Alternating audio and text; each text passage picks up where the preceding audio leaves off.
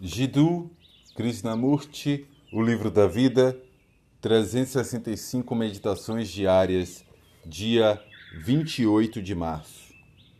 O medo é a não aceitação do que existe. O medo encontra várias fugas. O que mais varia é a identificação, não é? A identificação com o país, com a sociedade, com ideia.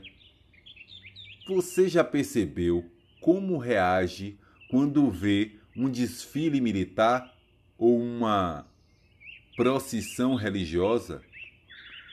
Ou quando o país está correndo risco de ser invadido? Você se identifica com o país como um ser, como uma ideologia há outras ocasiões em que você se identifica com seu filho, com seu cônjuge, com uma forma particular de ação ou inação. A identificação é um processo de autoesquecimento. Enquanto estou consciente do eu, sei que há sofrimento, luta, medo constante. Mas se consigo me identificar com algo maior, com algo que vale a pena, com a beleza, com a vida, com a verdade, com a crença, com o conhecimento, ainda que temporariamente, há uma fuga do eu, não há?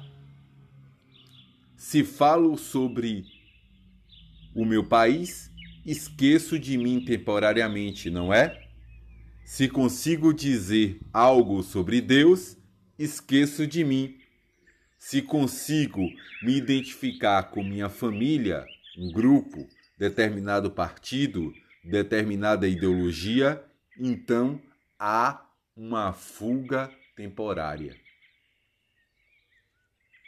Agora, sabemos o que é o medo?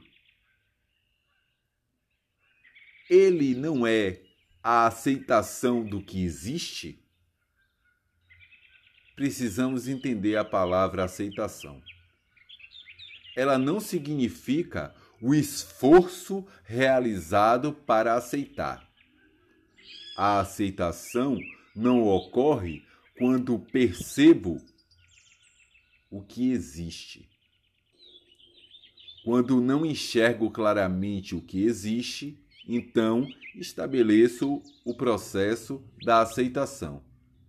Por isso, o medo é a não aceitação do que existe.